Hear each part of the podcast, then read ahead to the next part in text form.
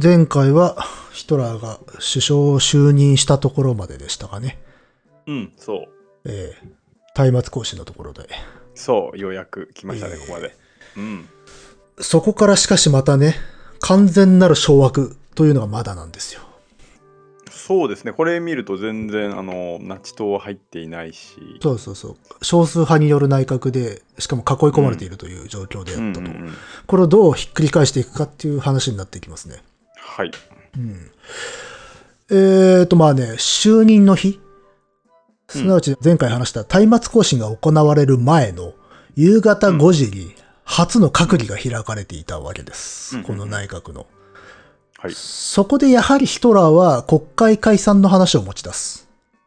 はいはいはい。うんまあ、前回あの、ヒトラーとしては首相就任した暁には国会を解散して総選挙に出ようとしていたと。うん。で、それを、あの国家人民党のフーゲンベルクが、え、嫌だよ、と反対していたっていう話はしましたね。うん。まあ、しかしここでまたね、改めて解散したいっていう話を持ち出し、うんまあ、いわく、共産党を禁止すれば、議会で多数派を形成することができるが、それではゼネストを引き起こす可能性がある。ゼネスト？ゼネスト。まあ、あのーあれですね、全国規模でストライキを起こすと。はい。うんまあ、それによって共産党が反撃に出てくる可能性があると。うん。なるほどなるほど。そうなると、軍を使わねばならないが、それは避けたいなと。うん。まあ、内戦になってしまうので。うんうん。で、これで実際ゼネストが起きるという噂はあったらしいです。うん。で、しかもね、ここで過半数を取らねば不信任案を出される可能性もある。うん。うん。なので、ここは一丁解散して選挙で過半数を取ろうじゃないかっていうわけね。なるほど。うんう。ん。ここで抑えとかにはならんのは、議席数。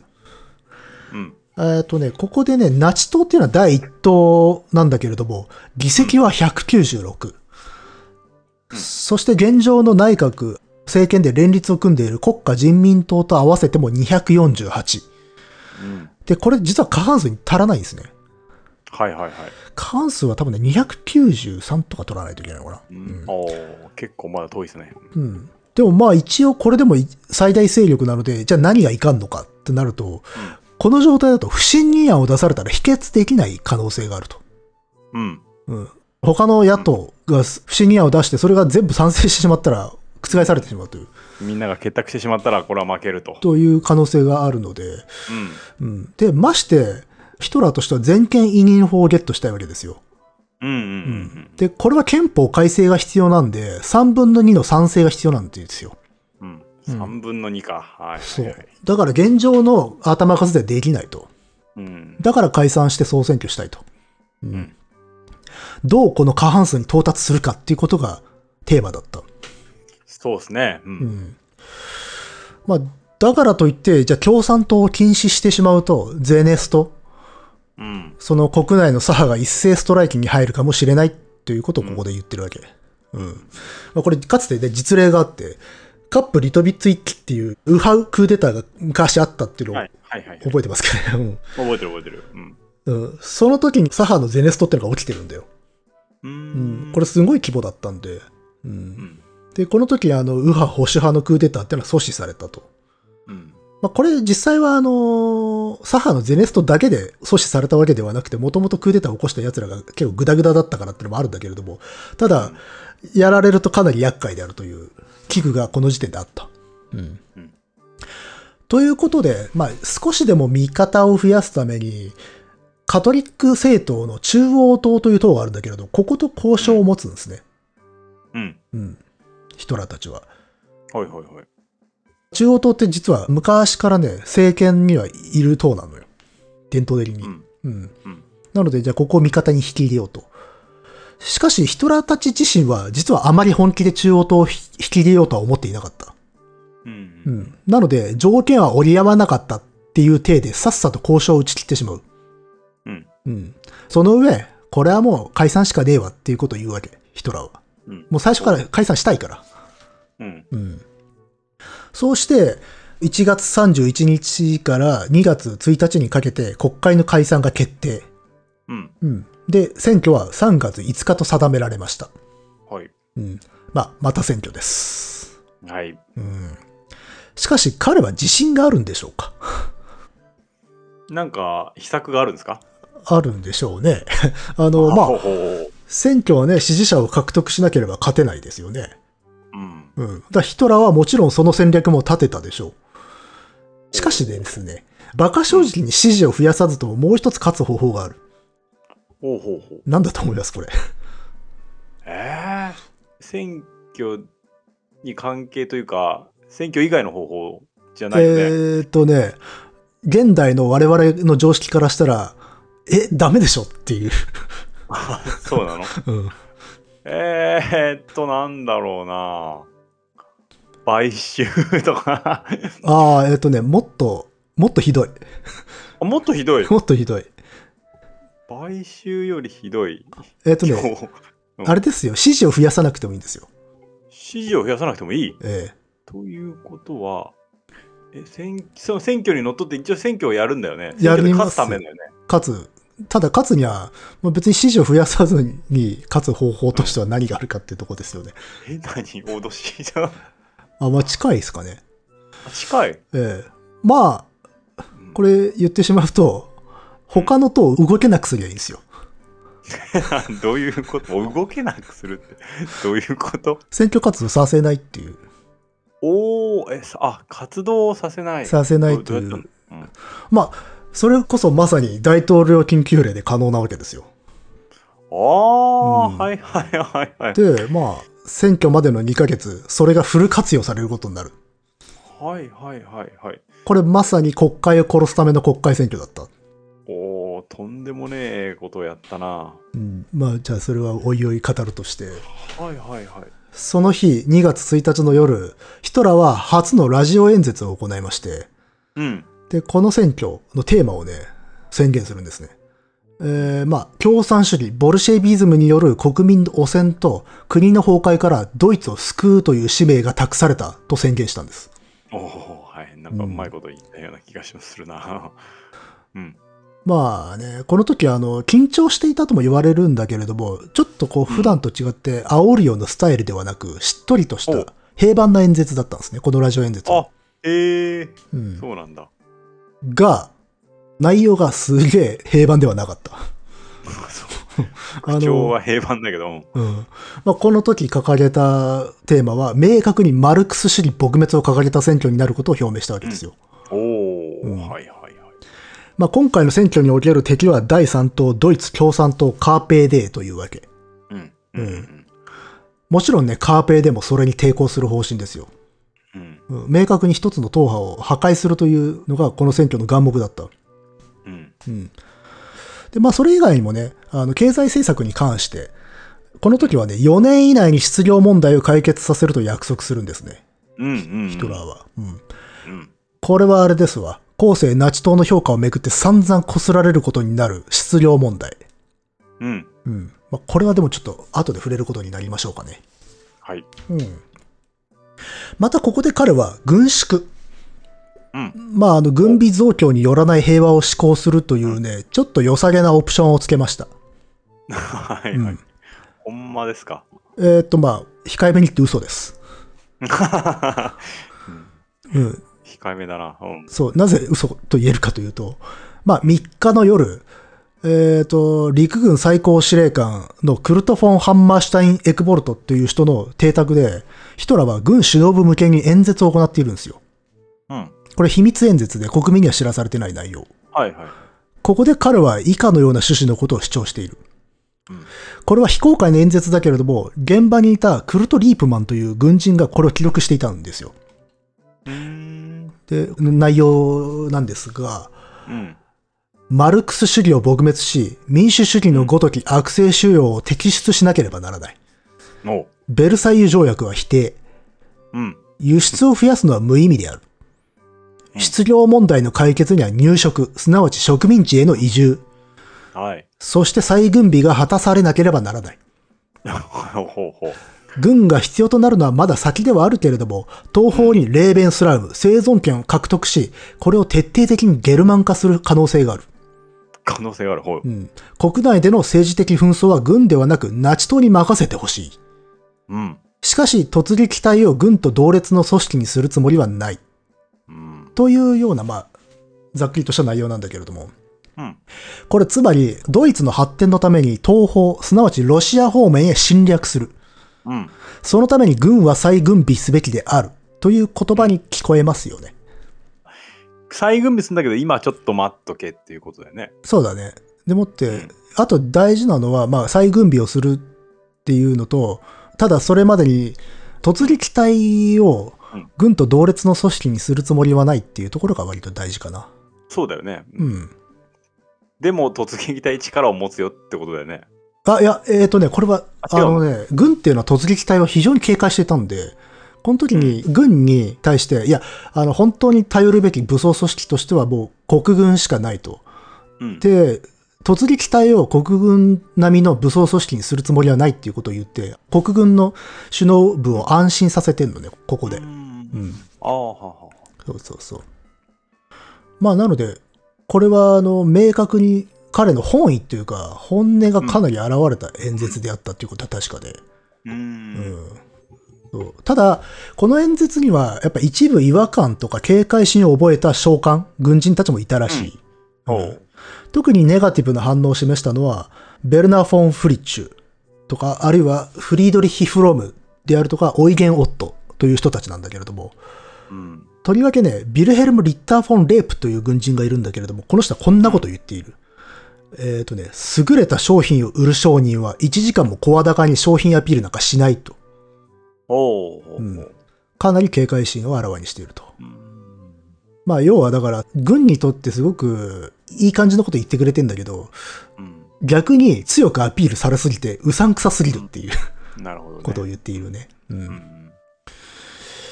うん。まあ、このあたりのこの警戒心をあらわにした人々っていうのはずっと先のことだけれども、まあ、左遷や死に追い込まれてますね。ああそういう人も含まれている、この中には。あ。うん。後で思い返すとって感じね。うんしかし全体としてはこの場で意を唱えたものってのはなくて、うん。多くはね、まあ好意的に捉えていた。う。うんん。ヒトラーだいぶ軍に歩み寄ってんなと思った人たちが多かった。う。うんん。まあベルサイユ条約の否定と再軍備っていうのはもう軍の目的とも一致しているから。うん。うん。まあ軍はもう再軍備したいんですよ。うん。うん。まあ再軍備っていうか、要はあの、めちゃめちゃあの骨抜きにされてるじゃないですか、この軍隊。うん。ベルサイユ条約によって。そうではなくても、ちゃんとした一人前の軍隊に戻りたいという願望が非常に強かったので、で、ヒトラーはそれに応えようと言ってるわけ。うん。まあ、軍は軍の思惑があり、そしてヒトラーとの利害が一致したという。う。うんん。うん。これはなんというか、ヒトラーもそういう考えがあったからなの？それともうん。軍をこうなんというか引き込むためにそういうのもまあ、もちろん再軍備はヒトラーの望むところでもあったうんうんし、ただ、それにはこう、どれだけ軍の協力が得られるかということで、やっぱ交換条件みたいなものは当然うん考えなければいけないから、そういう中でさっき言った突撃隊を君たちが思うような扱いにはしないよっていうことを約束していたりっていう、そういうところに取引があると。なるほどうん。まあ取引というかヒトラーとしても、やっぱし国家の武力の要は国軍であるっていう認識を持っていたので、それをうん突撃隊に任せる気はなかった。うんうんうんうん。ただそれが後々に、あの、非常な問題を起こすんだけどね。うんそうそう。なるほどまあ、ともかく、ヒトラーは再軍備のため、この後の閣議においても軍事費優先の経済政策を主張する。うんだからここから再軍備というものが非常に具体的なものとして出てくるわけですよ。うんうん。で、ちなみに、この後、2月10日、ベルリンのスポーツ宮殿で、ヒトラーは3月の選挙を告知する演説っていうのをしている。うんうん。これはね、当時ラジオ中継もされたんですね。うんううんん生で。うん。しかもね、まとまった尺の映像が残っているんで、初期のね、うん、ヒトラー演説では特に有名。うんこれはね、映像を見たことある人も多いんじゃないかなと思う。うんこれ確か映像の席でも流れてたんじゃなかったかな。まあヒトラーの演説をいくつか見たけどそれがどれがどれだかわからんなでも多分一番なよく流れていると思う。うん。あそうじゃああるだろうな多分あると思う。まあ私もこのね、何度もこの演説聞いてますけど、うんやっぱりね、音楽的でね、かすれた声は強いですよ。うん。うんあの、サビみたいなのがあってさ、うんうんう。うんん。Eine, zwei, drei Millionen, vier Millionen, fünf Millionen, sechs Millionen, sieben Millionen, heute morgens! っていう、あの、一番上がるところがあって。うん。それを覚えてるっつうのがやばいけどね。でも音楽的でね。そう、音楽的な、そうそうそう。うん。ちゃんと盛り上げをね、作っていくところはまうまいよね、ほんとね。あの、最初が静かでね。うんで、演説を始めるまでにもう何分も黙るんだよね。うん。なかなか切り出さない。で、だんだんだんだん、最初はこう熱狂してた国民も、おやっと思って静かになっていくと。あれだ、あの、学校の先生がよくやるじゃん。あれは、あのやっぱ上等手段ですね。そうそうそう。皆さんが静かになるまでに3分経ちましたみたいな。あれをやってたんですよね、この人ね。それでこう、だんだんだんだん上がっていって、どんどんどんどん話が単純、言葉が単純になっていって、繰り返しの強さ。うん。まさに今言ったアイネツバイドライミリオネ、フィーアミリオネ、夫婦ミリオネンっていうところは本当にもうリズミカルでトントントントンっつってうん。ピークに達していくっていう。うん。うん。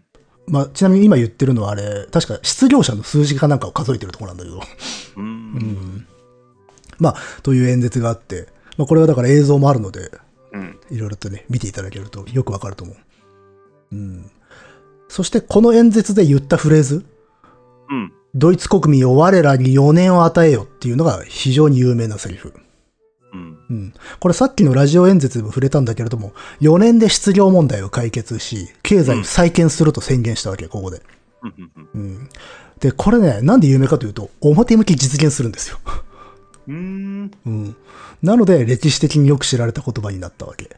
ほううん。まあ、ただ、その失業問題の、を解決したというのは、カッコつきで、まあ、いろいろなことがあるわけですが、それは後で触れますね。うんはい本当に実現したんですかっていうところで。う。うんん。で、まあ、こうして、選挙に向けての一手が繰り出される。はい。うん。さっき言った話ですね。どうやったら勝てるか。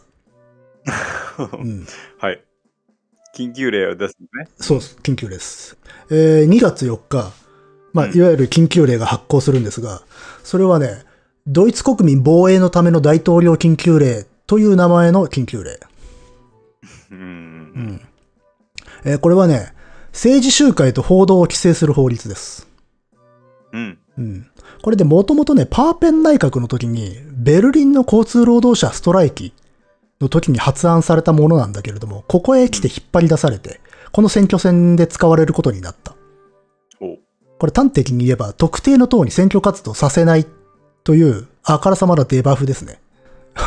わかりやすい。うんこれにより、ドイツ共産党などは集会と新聞の発行を封じられます。おう。うん。あの、選挙が始まると同時に選挙活動を封じる法律を出すんです。う。うんん。選挙って何ですかね？なるほど、なるほど。うん。そうして、選挙と権力掌握に向け、ナチ党の幹部であるゲーリングも動く。うん。彼は中央政府では無認証大臣っていう特定の役職がない大臣なんだけれども、うん同時にプロイセン州内務大臣にもついている。ああ、はいはいはい。うん。うん。これはね、ドイツ国土の3分の2っていう巨大州の警察権力のトップ。うん。うん。ちなみにあの、バイマル共和国の警察の権力っていうのは、中央政府ではなくて各州が持ってたのね。うん。ドイツ最大の州の警察権力を握ったってことになるわけ。うん。うん。で、ベルリンも当然、このプロイセン州に含まれておると。はいはいはい。なので、やばいポジションにやべえやつがついたっていううんこ。となんですよ。やっぱやべえやつなんですね、ゲーリングは。そうそうそうそう。うん。そして、実はだから囲い込み内閣なんて言ってるんだけれども、このプロイセン州の内務大臣をゲーリングに渡しているっていうのはかなりやばかった。うん。んこれなんで当時、そこ見逃されたのかなって不思議に思うんだけれども。うんで、まあ、ゲーリングは着任すると早々に警察組織から服従しそうにない者たちを追放し始めるんですよ。うん。そして2月17日には傘下の警察官に対し、突撃隊、親衛隊、鉄カブト団らと協力して、銃器を用いてでも国家に敵対する組織と戦うことっていうことを命ずるんですね。おう重機を用いてでも、はいはい。そうそうそう。えー、これはね、銃器を使用した警察官がいれば、これは保護するが、反対に使用をためらい、誤った配慮をする者は処罰するっていう命令を通達したんです。すごいな さらっとやばいこと言ってるんですよ。あー銃を使えば適法か否かを問われるのが普通は近代警察ですよ。うん、そうですね。うん。ここではむしろ逆で、ためらう者が問われるんですよ。だんだんなんかイメージする、あれになってきましたね、ドイツに。ああ、剥き出してきましたね。はいはいはい。ううんん。そして2月22日には突撃隊親衛隊鉄カブト団を補助警察として公的な警察力に組み込むんですね。おー。うん、へえ。彼らもともとさ、私兵集団ですよ。うん。そうだよね。うん。そう。鉄カブト団は退役軍人会ですから、これが治安維持の職務を与えられたんですわ。なるほど、なるほど。うん。ヘルズエンジェルズが権力を持ったような感じですね。ああ、いや、そういうことですよ。まさに。そうそうそう。で、彼らはまあ治安維持の大義名分のもと、政敵、とりわけ共産党員を攻撃していくことになる。うん。うん。もちろん物理的な暴力を伴った攻撃。そうですよね。うん。そしてね、24日には共産党 KPD の本部であるカール・リープクネヒト会館。うん。そこを捜査している。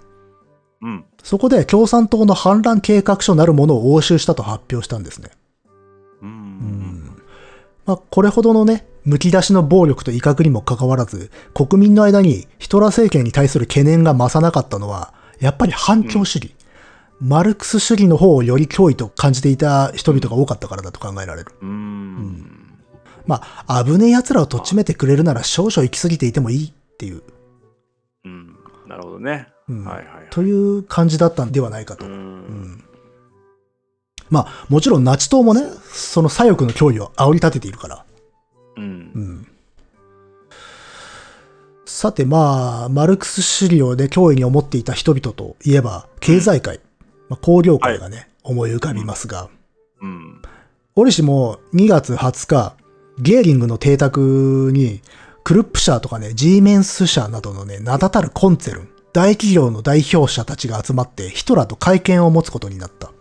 うん。もう超大企業の、一流企業の。代表たちね。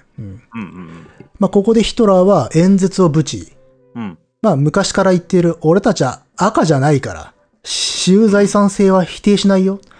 マルクス主義は撲滅するからね、というアピールをすると。うん。うん。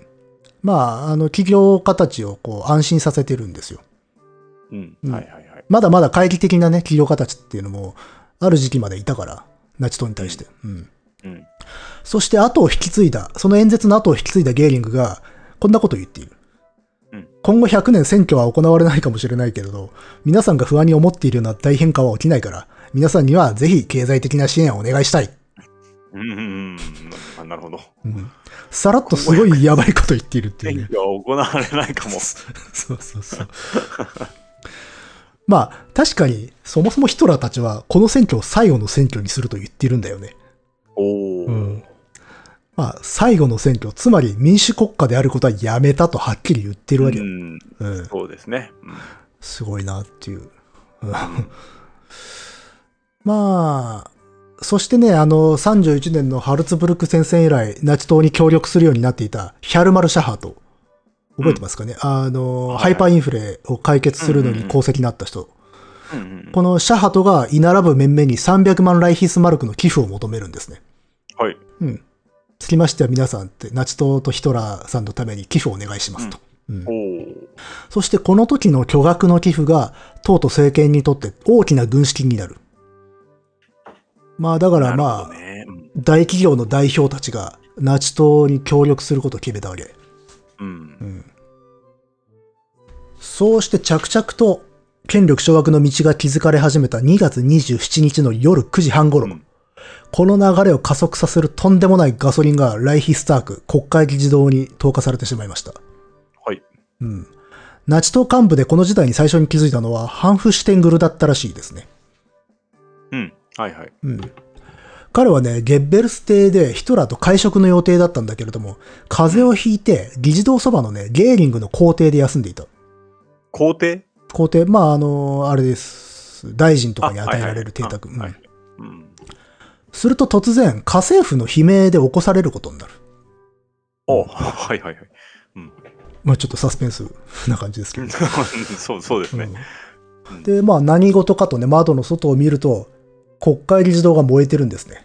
あ、もうえつ結構な事件ですね。そうそうそうちょっとずつなんか誰かの心情が変わるとかそういうことじゃなく、あ、ではないね。物理的に、はい、事件ですね。物理的なガソリンであったっていうかね。はいはいはい。物理的なガソリン。うんなるほど。はいはいはい。これは大変だとすぐにハンフシュテングルはゲッベルスに電話するんだけれども、ゲッベルスはすぐには信じなかったらしいですね。おはい。何言っとんだよと。なわけあるかい、うんと思ったらしいんだけれども、しかし確認してみるとマジで火が出ている。うん。その後、知らせを聞いたヒトラーとゲッベルスは現場に駆けつけるんだけれども、そこではね、すでにゲーリングがね、現場を仕切ってあれこれと対策に回っていたんです。うん。うん。だから現場に駆けつけたのはゲーリングが一番早かった。うん。なるほど。で、その後、副首相のパーペンも到着するんだけれども、うん。この場に居合わせた誰しもがこれを共産党の仕業だと信じ、うん。うん。あるいは信じたがった。まあそうでしょうね。うん。で、実際、現場の近くに汗水くの半裸姿で隠れていた男が拘束されているんだけれども、その人物の名はマリヌス・ファンデア・ルッペ。これね、レンガ工、レンガ職人で、元オランダの共産党員という男だった。うん。うん。うん。うん。そう、オランダの共産党員というね、ちょっとオ、ランダの、う。うんん。で、この男捕まえてみるとすぐに犯行を自供した。はい。うん。で、ヒトラーはこの時パーペンに、副首相、これは典型だ。もし共産主義者の仕業なら、我々はこれを撲滅せねばならないっていうようなことを言ったと言われる。うん。うん。あの、最高なシチュエーションですよねっていう。うん。匂いますね、でもね。うん。で、まあ、尋問の結果、捜査担当者の間では、ファンデア・ルッペの単独判説が濃厚になってくる。うんう。ん。その後、ゲーリングの議長公邸で、急遽対策が協議されるんだけれども、この時、あの、プロイセン州警察の政治警察部門、アインツ R1A うん。課長、うんまあそういう部署があるんだけど、そこのうん。ルドルフ・ディールスという男が、まあ、ヒトラーたちに犯人ファンデア・ルッペの実況内容について報告しているんだけれども、うん。彼も単独犯と考えていたらしい。現場の捜査の責任者が、まあ、単独犯だろうと。しかし、ヒトラーやゲーリングは全く単独犯説を信じなかった。うん。うん。というか、単独犯であってたまるか、という考えだっただろ。そうだよね。ううんん。格好のね、そうそうネタというかね。うん。共産党員も社会民主党員もみんな逮捕してやるとね、息巻いて取り付く島もなかったと。単独犯説ありえねえと。うん。まあ、つまりだから言うまでもなく、彼らにしてみれば最高のタイミングで起こった最高のイベントだったと。そうですね。う。うんん。はい。なるほど、なるほど。しかし現場担当のディールスは、まあ、総合的に判断して単独犯であると思っていたんで、この状況に結構ドン引きしたらしいです。俺の操作は何なんだ そうそう。まあ、この人もともとナチ党員ではない警察官僚だったんで、この時点ではまあ割と中立的に判断していったっぽいですね。うん。うん。かなりこの人、写真見ると鋭い顔した人なんだけどね。じゃあ、一番中立な立場の人がうん。判断すべきだとは思うんだけどね。いや、もうそんなものはないわけですよ。このうん国では。ないだろうね。う。うんん。しかもまあこのディールスさん、ここで中立的って言ったけれども、この後、ナチ政権でもとりわけ悪名高い組織の長になるけれどね。あ、そうですか。そうです。まあそのうち出てきますよ。うん。はい。でまあ、ヒトラーたちがこの事件を利用する気満々であった証拠に、彼とゲッベルスは事件の対策協議が終わると速攻でナチ党の機関紙であるフェルキッシャ・ベオバーハーターの編集部に行って、まあ、第一面を共産党の陰謀を煽り立てるプロパガンダ記事に差し替えてる。うん。もうだから、真相の究明とかどうでもよくて、それよりも先に新聞記事を差し替えている。あ、そうでしょうね。う。うんん。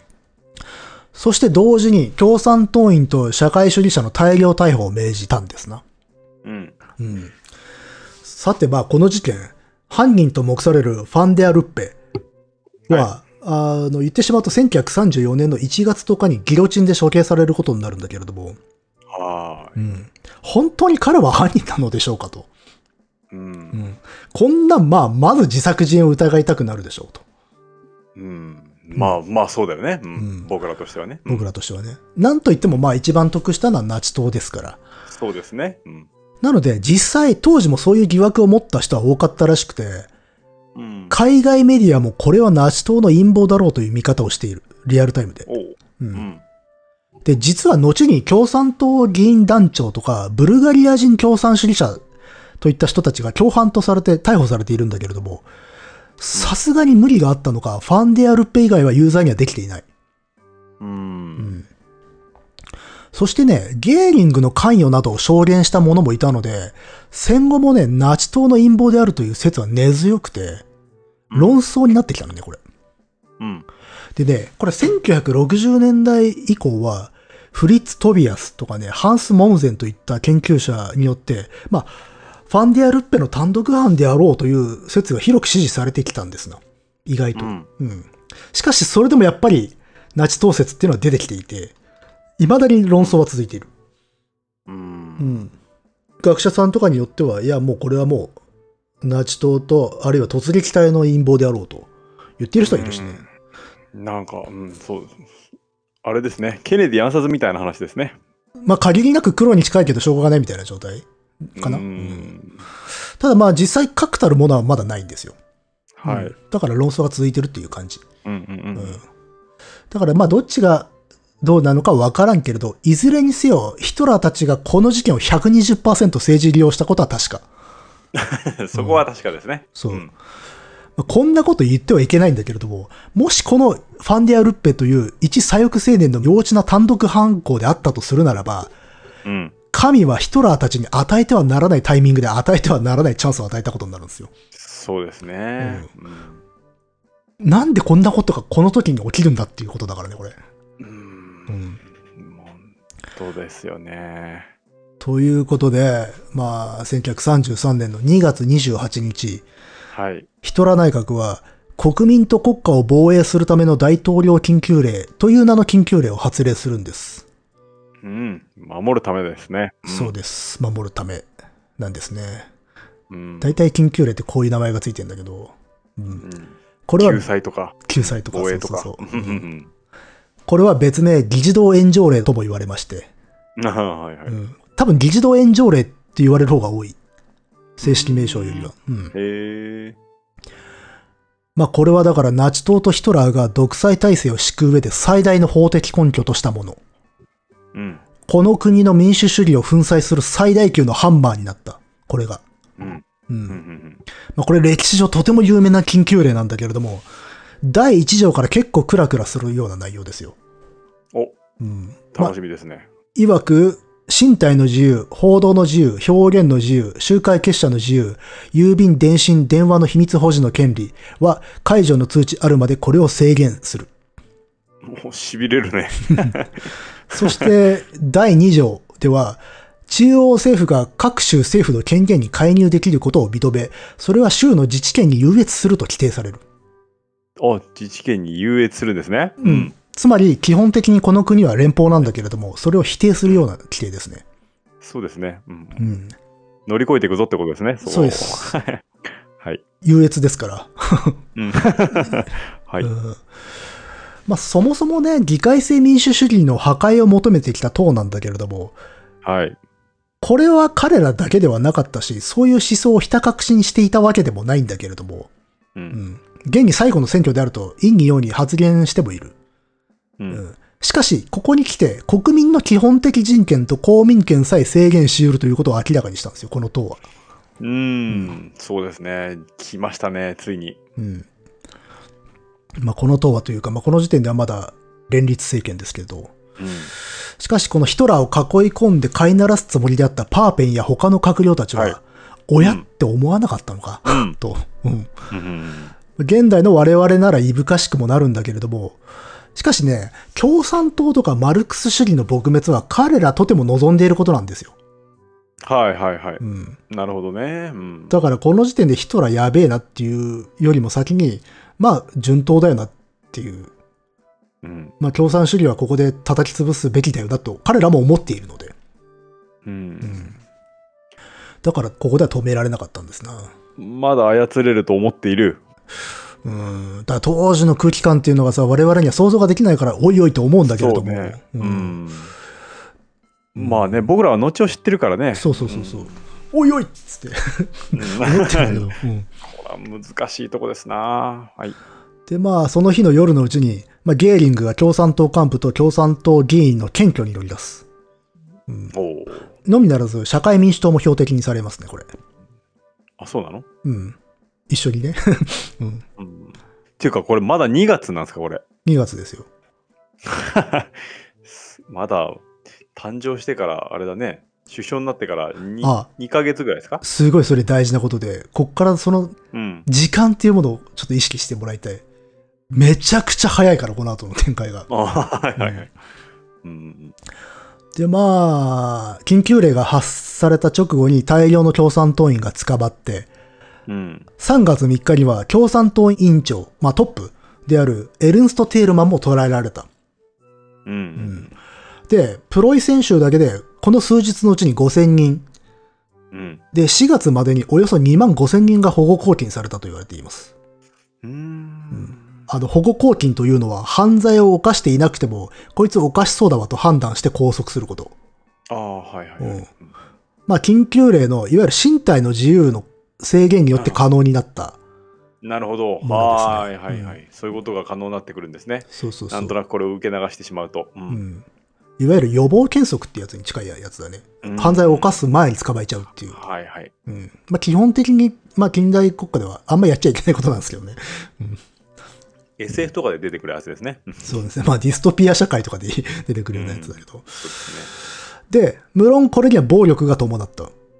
はい。うん。突撃隊が共産主義者や活動家を捕らえて、あの、街の各所に即席で設けられた監禁施設に連れ込んで、そこで暴行、拷問を加えたの。逮捕じゃないんですよね、もはや。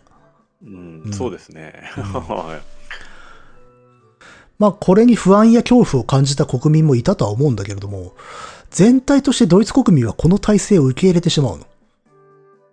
それがな、わかんないとこだよな。まあ、だから、まあさっきも軽く言ったけど、それよりも反共主義。だから、マルクス主義に対する恐怖感の方が上回ったと考えられている。うん。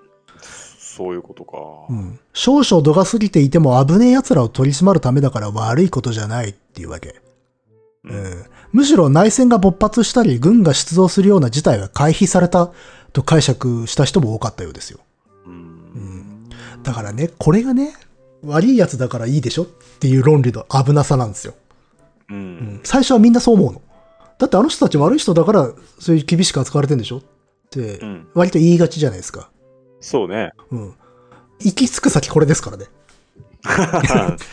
それは重要なとこですね。そうそうそう。まあ、だから、どの道反体制ではない自分たちは対象ではない。うん。うん。ということなんだけれども、しかし自分たちは対象ではないからっていう思考がどこに行き着くかは歴史を見ても歴然としているんですよ。うんうん。あの、対象ではないから安心っていう状態から対象にならないように振る舞うようになるわけ。ああ、そうかそうか。うんなるほどね。はいはいはい。だからむしろ積極的にナチ党支持に回った人も多かったんですよね。う。うんん。そうなってきてしまうわけですね。そうそうそうそううん自分は違うから大丈夫だっていうところでは絶対とどまらないの。自分は常に大丈夫なようにしなきゃいけないってなってくる。うん。そうかそうか。そうした振る舞いも変わってきてしまうってことね。そうそうそうそう。違うから大丈夫なんじゃなくて、違いますよってことを主張するために賛同に回るってことそうですね。そうそう。それが支配なんですよ。う んなるほど。恐ろしいですね。恐ろしいですね。ああ、はあ、はちなみにこの議事堂炎上令、まあ、この非常時における一時的措置であるとされていたんです。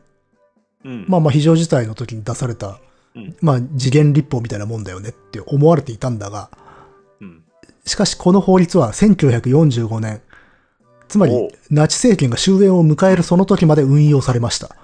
おー、怖いね。これもよくあるパターンです。非常事態だからねって言って出したものをずーっと運用し続けるっていう。なるほど、なるほど。だからほら、独裁国で非常事態宣言がずーっと出っ放しになってる国とかあるでしょ？うんうん何十年も。それこの理屈ですよ。うん。うんだから非常事態っていうのは、あのー、なんていうか、自命的に存在するものではなくて、権力者が決めるんですよ。非常事態の期間を。うん。うんそうか、そうか。あの、ちゃんとした規定がなければね。うん。うん。だからちゃんとした規定って大事なんですよね。うーん。なるほどね。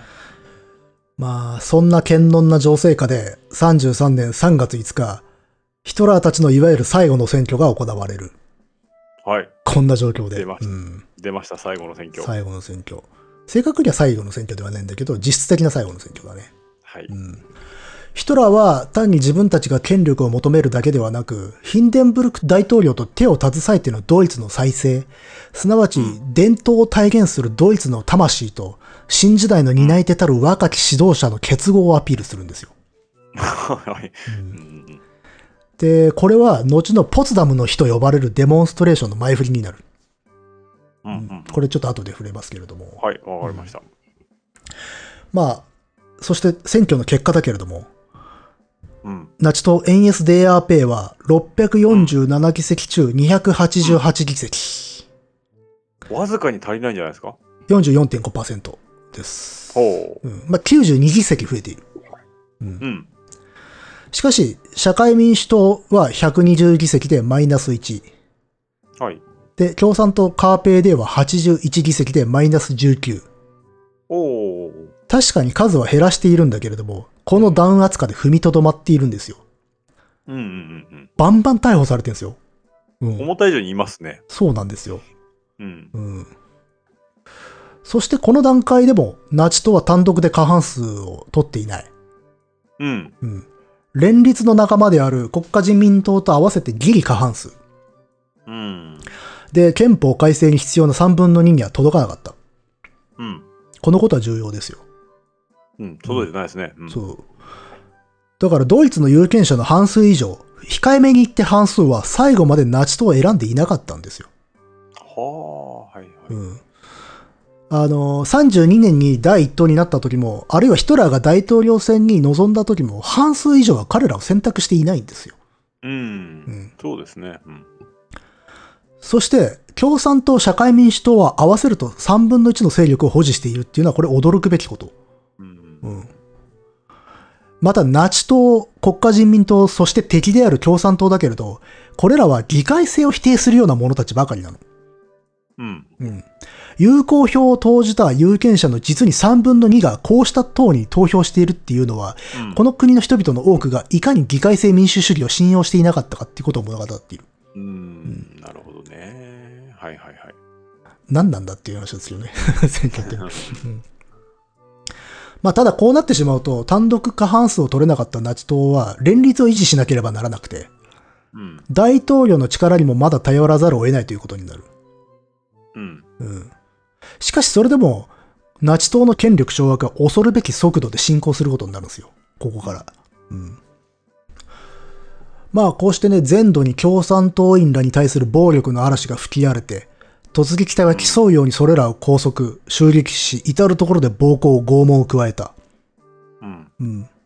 ちなみに選挙で、共産党もいくらか票を取ってたじゃないですか。議席を保持していたじゃないですか。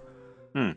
しかし共産党は、これで党自体が機能停止に追い込まれて、国会においては死んだも同然になる。はいはいはい。うん。うん。また、ナチ党は中央政府のみならず、地方政府を制するため、州政府の自治権を奪っていくことになる。うん。ううん。ん。これはすでに32年、パーペンがプロイセン州のライヒスコミッサールとなって州政府を転覆せ始めたプロイセンクーデターっていうのがあったじゃないですか。う。うんんそしてヒトラー政権確立後にゲーリングがプロイセン州内務大臣となって警察権力を掌握したっていうことで、もうモデルケースができてたの、この時点で。うん。う。うんん。そこから各州政府にも同じことが起きるの。ほう。うん。州政府に圧力と威嚇が行われて、州警察の指導部にナチ党関係者がつくように仕向けられる。うん。そして、ライヒスコミッサールが置かれて、州政府の自治権が奪われていくっていうパターンが起きていくの、ここから。おー、はいはいはい。で、こうして選挙の前後から各州が次々とナチ党に屈服。うん。で、3月9日、プロイセンに次ぐ規模のバイエルン州が陥落します。はあはあはあ。うんはいはいはい。突撃隊がバイエルン州首相のハインリヒ・ヘルトに圧力をかけて、ナチ党のフランツ・フォン・エップという人物がライヒスコミッサールに就任したと一方的に通告するんです。おー。うんはいはいはい。そこうしてヘルトは州首相の座を追われ、ここにバイエルン州政府は解体されるんですね。へえ、なんか、割とうん。暴力的。いや、暴暴力ですよ。うん。暴力的。ナチ党はこうした州政府の制圧だけではなくて、政党を解体し、機関、制度をいわばナチ化していくんだけれども、うんうんこうした吸収、解体、ナチ化をグライヒシャルトゥング。日本語でね、近世化とかね、強制同一化なんて呼んだりするんだけど、そういうことをやっていくんですね。うん。はいはいはい。全部均一化、同じにしてしまう。うん。独立を認めない、自治を認めないってことです。うん。うん。で、こう、いろいろなところでこのグライヒシャルトゥングが展開していく。うん。そして3月13日、新たに国民啓蒙宣伝省というものが新設されまして、うん。これにヨーゼフ・ゲッベルスが大臣として任命される。はいはいはい。うん。まあ、宣伝大臣ゲッベルスの誕生ですね。はい。うん。そして3月16日、ヒャルマル・シャハトがライヒスバンク総裁に就任。うん。まあ、ライヒスバンクってのは中央銀行のことね。うん。まあ、日本銀行みたいなもの。うん。うん。そして3月21日、国会の開会にあたって、開会式典が開かれることになるんです。うん。普通の開会式とは別の特別なセレモニー。うん。これはヒトラーとナチ党にとって国民社会主義革命の仕上げであり、内外に民族統一を示す一大セレモニーでなければならないんですよ。ほうほうほう。まあ、権力を握った最初の儀式ですから。うん。そしてそれは権力の継承、前上の儀式足り得たわけ。権力を譲ってもらうと。まあ、誰から譲ってもらうかって言ったら、大統領閣下ですが。はい。うん。これは、ポツダム。ベルリンのね、南西にある町なんだけれども、ここにある永寿教会という教会で行われるんですね。うんうんうん。この永寿教会、フリードリヒ一世とフリードリヒ二世、いわゆるフリードリヒ大王が埋葬されている、いわば帝国とプロイセン軍人にとって聖地にも近いところだった。うん。うん。フリードリヒ大王っていうのはもうプロイセンの偉大な王。プロイセン人にとって偉大と思われた王。うん。まあその人のお墓があるところであったと。うん。うん。当然大統領ヒンデンブルクにとっても特別な場所であったろうと思われる。う。うんん。まあ生粋のプロイセン軍人ですからね。うん。ヒンデンブルクは。ここでまるで帝国が復活したかのような儀式が行われたの。ほう。うん。旧帝国の皇太子が招かれて、で、元帥のいでたちであるヒンデンブルクをはじめ、参列する軍人たちは帝国時代の礼服に身を包んでいた。おうん。そしてさらにこういろいろ演出が効いていて、ー。なるほど。うん。あの、まあ、大統領である前に、まず、プロイセンの、あるいはドイツ帝国の元帥であるヒンデンブルクは、今はもう空座となった、ドイツ皇帝にしてプロイセン国王の玉座に元帥城を捧げるという儀式が行われる。うーん。元帥城っていうのは、元帥のみが持つことが許されるで、バトン状の道具ね。はい。まあ、権威のための道具道具なんだけど、うん。それをこう、玉座、王の玉座に捧げるという儀式をやるんですよ。よ演技かかってますね。うん共和国なんですよね、ここ。まあ、帝国のね、復活を望んだヒンデンブルクは、共和国大統領であることより、プロイセン軍人であり、元帥であるということの方を誇りとしたいではないかと思われる。うん。だからそこをね、組んだ上でのこういう儀式が行われたわけだよ。う。うんん。だって、共和制主義者じゃないのに共和国大統領なんてありがたくないわけですよ。うんう。ん。帝政復活させたいわけだから。うんなるほど。うん、そうか。うんで、宣伝大臣のゲッベルスは、ヒンデンブルクが涙を浮かべていたと書き残している。日記の中で。はい。うんん本当かわからんか？でも、まあ、流していてもおかしくはないかなとは思うけれど。うーん。ちなみにこの時の式典っていうのは、かつては宣伝大臣ゲッベルスのプロデュースにより、ナチ党側が、要は、老大統領の心をくすぐるような演出を起としたと言われてきたの。うん。うん。実際私もそういうふうに思ってました。うん。うん。が、最近ではむしろ大統領サイドが進めたプランであるという見方になってるらしいですね。うん。この儀式っていうのは。うん。うん。まあちょっとヒンデンブルクの評価ってだいぶ変わってくると思われます、これから。うん。うん。まあともかくこの演出はもちろん老元帥のためだけでなくて、新体制が旧帝国から直接権威と栄光を継承した、いわば新たなる帝国であり、同一民族の再生と統一の達成であるっていうことをビジュアル化して示すものだったと考えられる。うん。なぜかといえば、儀式の中で、元帥の軍装に身を包んだヒンデンブルクに対し、日頃の褐色のナチ党制服ではなく、つつましいモーニングを着用したヒトラーが、深々と身をかがめ、ヒンデンブルクに握手をするっていうシーンがあるんですよ。うんうんこの時の写真が残っている。うん。これつまり何かというと、古きドイツ、プロイセンの魂を体現する生ける帝国の象徴から、ドイツを託された新たなる指導者っていうイメージがビジュアル的に演出されたんですよ。うん。なるほどね。なんかあれですね。歴史画でレンブラントとかが描きそうな感じですね。そうですね。まさに、だから歴史画的な視覚効果を意図してるの、これは。うん。うんあ、ダビッドだな。うん。ダビッドが描きそうな感じしますね。うん。そうそう。非常にわかりやすい。うん。だから、まあ、これ皇帝がいないんだけれども、まあ、皇帝から権力を継承するという儀式と見立ててんだよね、これ。うん。うん。だから、現にヒトラーはこの儀式のことを、古き偉大さと若き力の結合と表現している。う。うんん。そして帝国からの直接的継承ということで、バイマール共和制などというのはまるで一夜の夢であったごとく、なかったことにされてるわけです。うん。だって帝国時代の軍服を着た、ね、元帥が、元帥城を玉座に捧げて、それを新たな指導者であるヒトラーが権力を継承するっていうところで、完全に今まであった共和国なんていうのは影も形もないんだよ、この儀式の中には。そうそうだね。ううんん。要は飛ばされてんの。うん。まあそう取れるような儀式になっていたと。うん。ううんん。で、まあ、この日のヒトラーは荘厳な儀式にふさわしく、厳粛かつつつましく、まあ、先導的な演説は行わなかった。うん。彼の支持者ではないものからも肯定的に移った。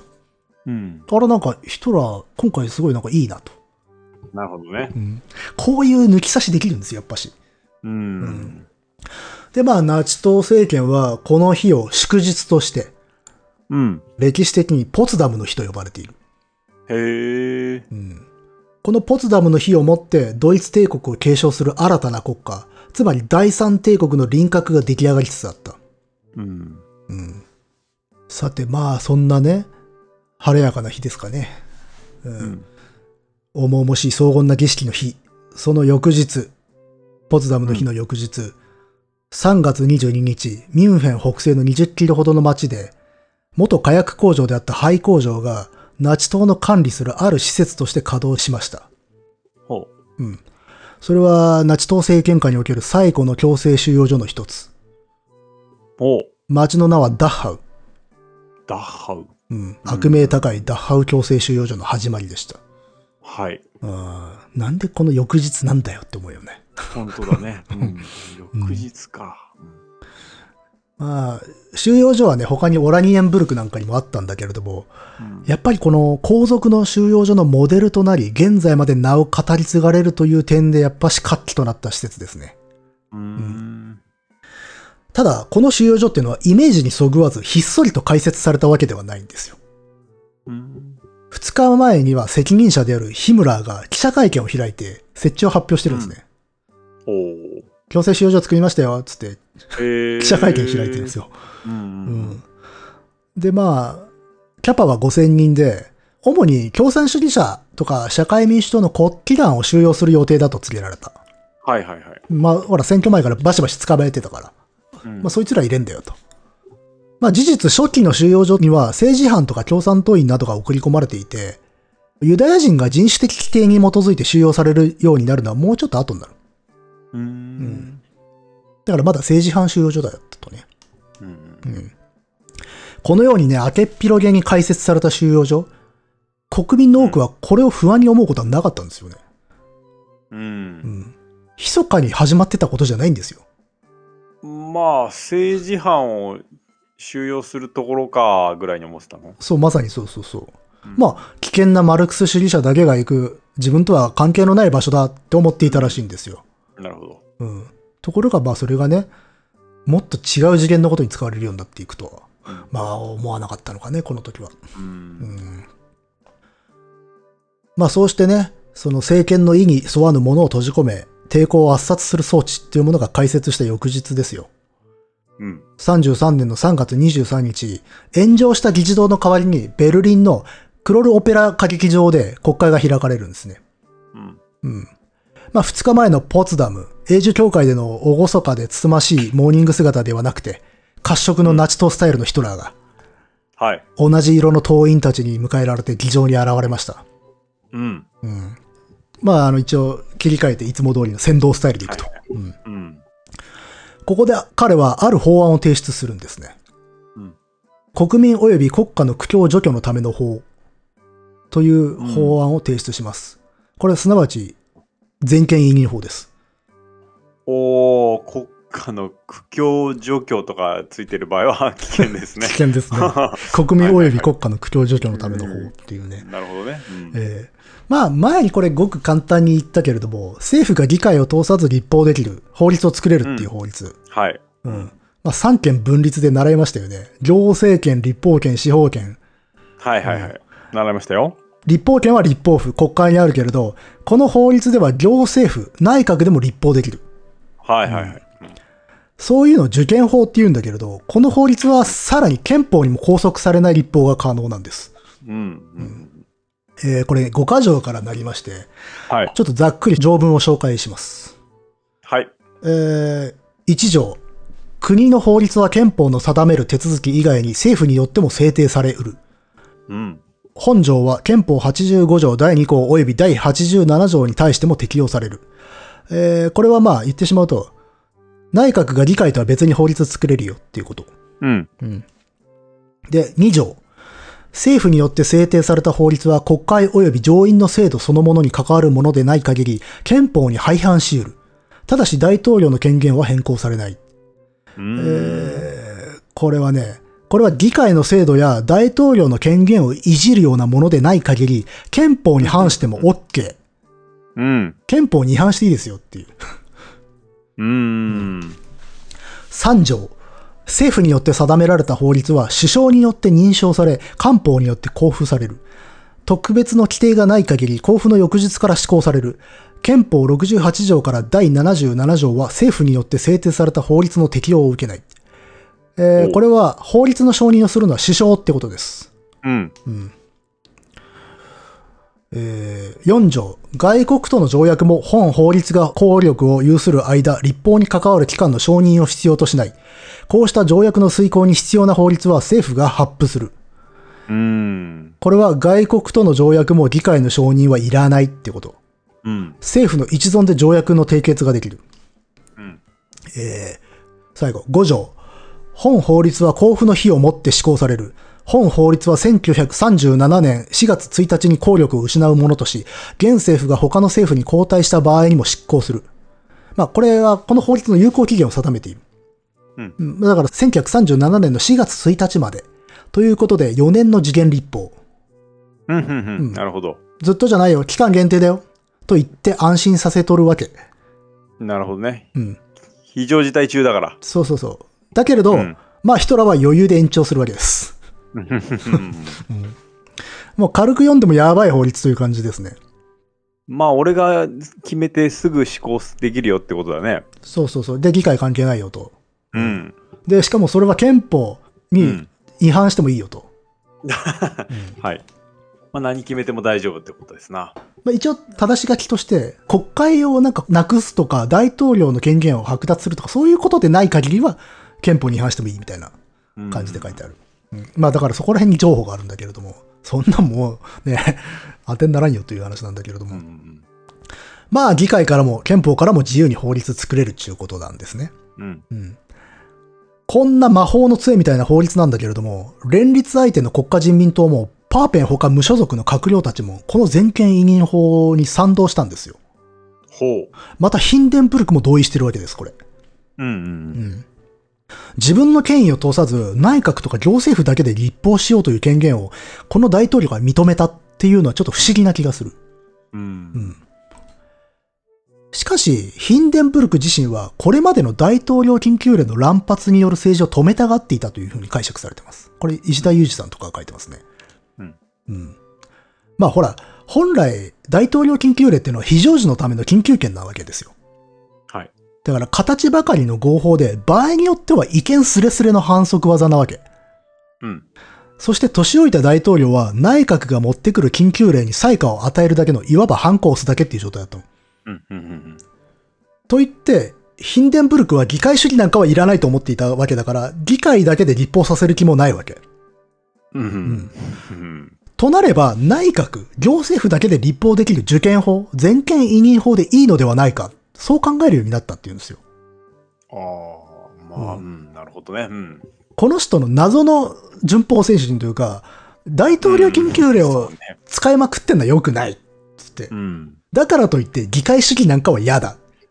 じゃあ何がいいかって言ったら、首相が決めてくれっていう。うん。なんかね、まあ、そう考えればそうなのかもしれないけれども。うん。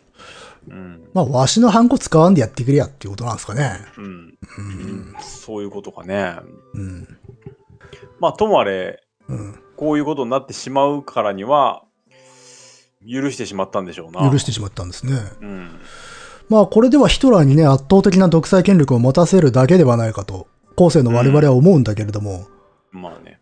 大統領もヒトラー以外の閣僚たちも、皆議会制民主主義の終焉を求めていたから、これを容認したわけよね。うん。うん。まあ、この法律はあくまで内閣、政権で運用して、彼ら保守派が望むところの権威主義的国家体制を樹立しようと思っていたんでしょうん。う。うん。うん。しかしヒトラーが自分たちの制御を離れて、この力を使ってむしろ自分たちを平丼、飲み込んでいくとは思わなかった。うん。うん。そうね。うん。間抜けかよって思ってしまうんだけれど、まあね。リアルタイムを生きていたら気づけなかったんだろうなと。うん。安全圏だと思っているだろうな、まだ。そうそう。まあ、ほんと繰り返しなんだけど、所詮やっぱし我々は後知恵で言ってますから。うん。ううん。ん。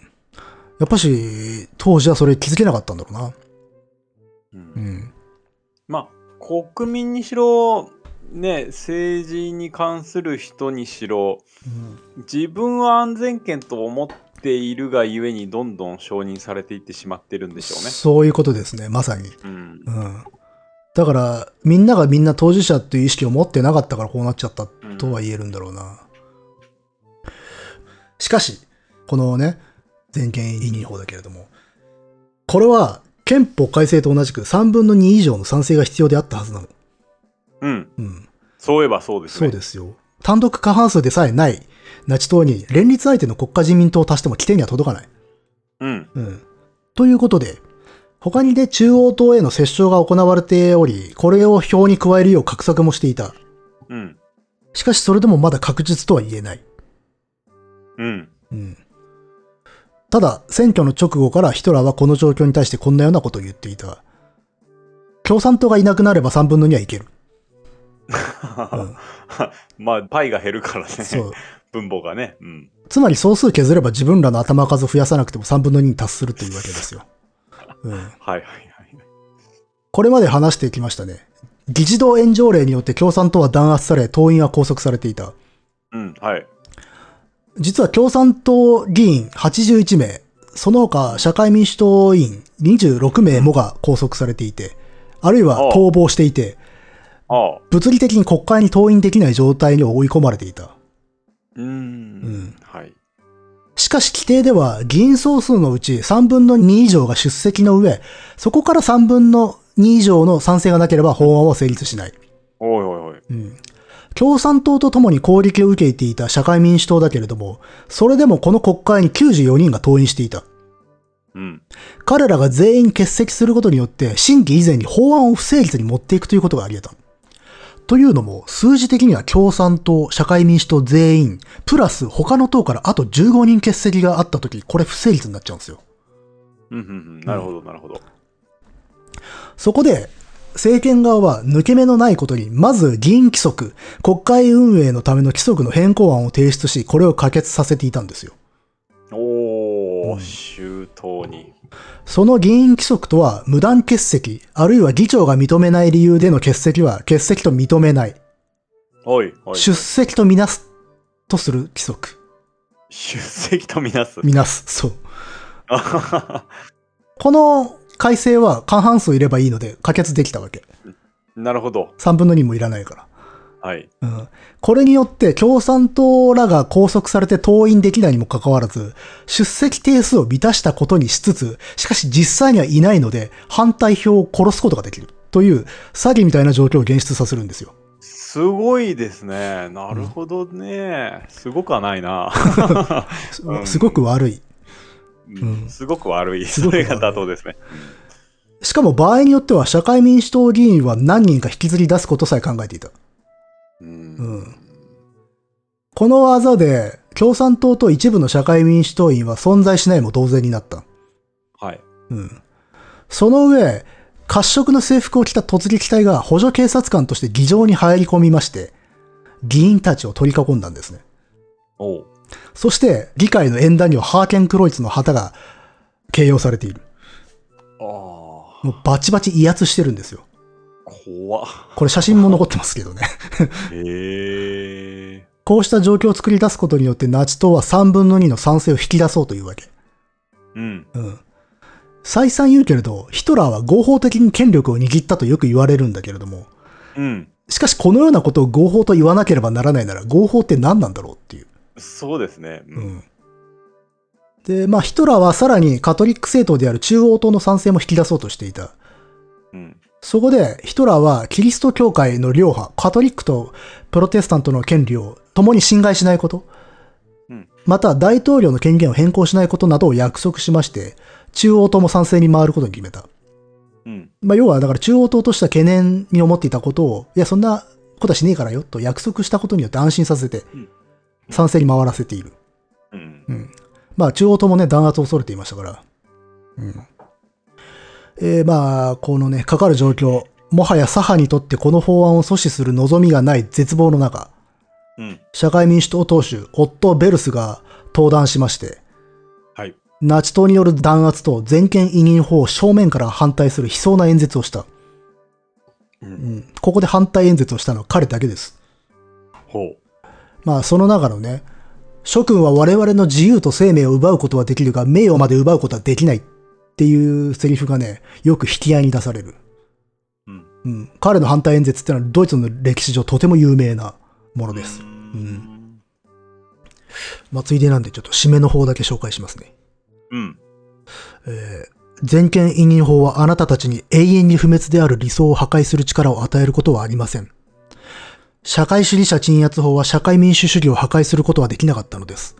またドイツの社会民主主義は新たな迫害から新たな力を引き出すことができる。我々は迫害され、抑圧される者たちを歓迎し、この国の友人たちを歓迎する。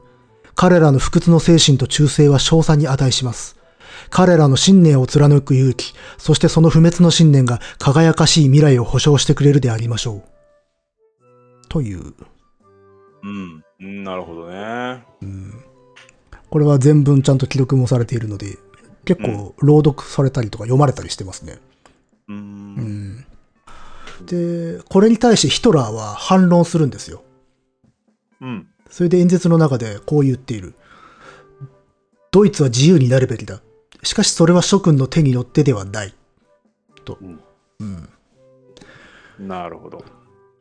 で、ベルスはこの後亡命を余儀なくされるんだけれども、うん。まあ、この流れを押しとどめる方法として、同じルーツを持つ共産党と共闘ができればよかったんだけれども、うん。これまでの共和国の歴史で見てきたように深く憎み合った党だった。うん。うん。共産党にとってはリープクネヒトとローザ・ルクセンブルクは社会民主党に殺害されたようなものなわけだし、うん。そんな社会民主党を彼らは社会ファシストと呼んで敵視し続けた。社会民主党にしてみれば共産党は暴力革命で共和国を脅かした党だった。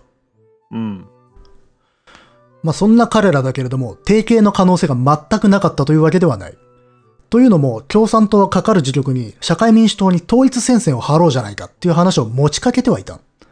が、社会民主党は社会ファシストだっていう規定からは逃れられなくて、自分から求めていながらあくまで非妥協的な態度で、真っ当に歩み寄る姿勢っていうものがなかったのね。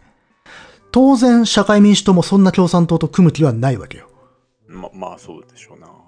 うんうん。左派ブロックで一大陣営を形成して防波堤となる必要があったんだけれども、そうした阻止線が張れなかった。うん。うん。まあもちろん、組んだから止められたという話でもないけれどね。まあまあ、ともかく言ってもしょうがないというところで、すべては消した。まあ、そうですね。もう、この状況で、さっきも言ったように、ここで止められなかったのかなっていうのを、なんとも言ってますが、うん。まあ同じでしょうね。そうなんですよね。うん。まあ、そうしてね、すべては消しますよ。はい。投票の結果は、賛成441、反対94。はい。うんここに国民及び国家の苦境除去のための法、すなわち全権委任法が可決されました。わお1933年3月23日のことでした。民主主義をさよならだね。さよならですね。うん。もちろんこの反対票を投じた94人は社会民主党です。はい。うん。この後、議場を出た彼らにはただ苦難の道しかなかった。う。うんん。まあ、瀕死であったバイマール共和国における議会制民主主義は、ここにとどめを刺されて、息の根を止められました。はい。うん。しかしこれは帝政派や保守派も望んだことなんですね。うん。うん。そ、そこがネックというかあれですね。そう、望んだものも多かったってところなんですよ。うん。で、まあ、この全権委任法、さっきも言った通り4年間の次元立法です。うんしかしこの法律が無効化され、完全に廃止されるのは1945年の9月。連合国管理理事会法第1号によって。うんうんうん。つまり第三帝国が崩壊するまで効力を持ち続け、議事堂炎上令とともに独裁の表向きの法的根拠とされたわけ。なるほどね。ううんん。後ろ盾となり続けたわけですね。そうですね。うんはい。まあともかくこの全権委任法の可決、まさに民主主義の葬式であったということですね。うん。